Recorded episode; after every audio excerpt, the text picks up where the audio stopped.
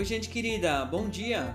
Eu sou o catequista Edir Spredeman, da Paróquia Evangélica de Confissão Luterana em São Borja, e tenho a alegria de estar com vocês neste novo amanhecer. Hoje, dia 11 de julho, quinta-feira, um novo dia que se inicia sobre a graça e a misericórdia de Deus.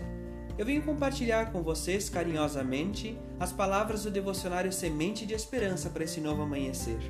O texto bíblico que quer conduzir o nosso dia falar a nossa mente e ao nosso coração do Evangelho de Lucas, o capítulo 23, o versículo 34. Então Jesus disse: Pai, perdoa essa gente, eles não sabem o que estão fazendo.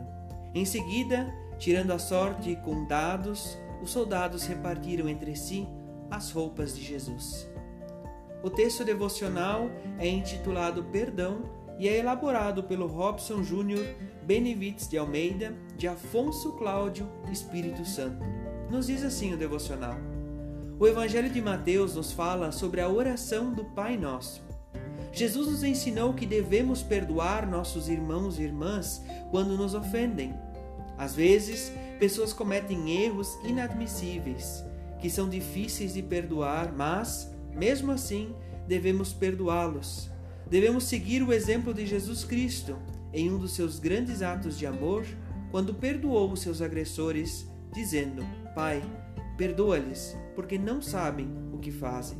Conforme o Evangelho de Lucas, capítulo 23, o versículo 44.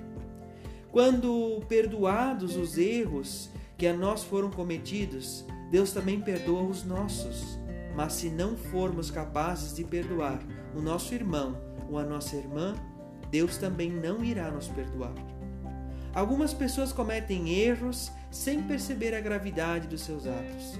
Ninguém, ninguém é perfeito. Somos pessoas falhas que cometem erros, transgressões e fazemos muitas confusões. Em alguns momentos de nossas vidas, já cometemos algum tipo de erro e depois de perceber a gravidade desse erro, o que mais queríamos era receber o perdão. As pessoas que experimentaram, que cometeram um erro, já irá sofrer pelo que fez. Então, perdoe para que ela supere isso como você experimentou a superação. Seja uma pessoa sábia e ofereça perdão. Não julguem a vocês para não serem julgados. Não condenem e não serão condenados. Perdoem e serão perdoados, conforme nos orienta o Evangelho de Lucas, o capítulo 6, o versículo 37. Felizes as pessoas que têm fome e sede de fazer a vontade de Deus, pois eles e elas serão plenamente saciados. Que Deus guarde o seu dia, a sua família, a sua casa, que Deus guarde a sua vida em Cristo Jesus. Forte abraço, gente querida.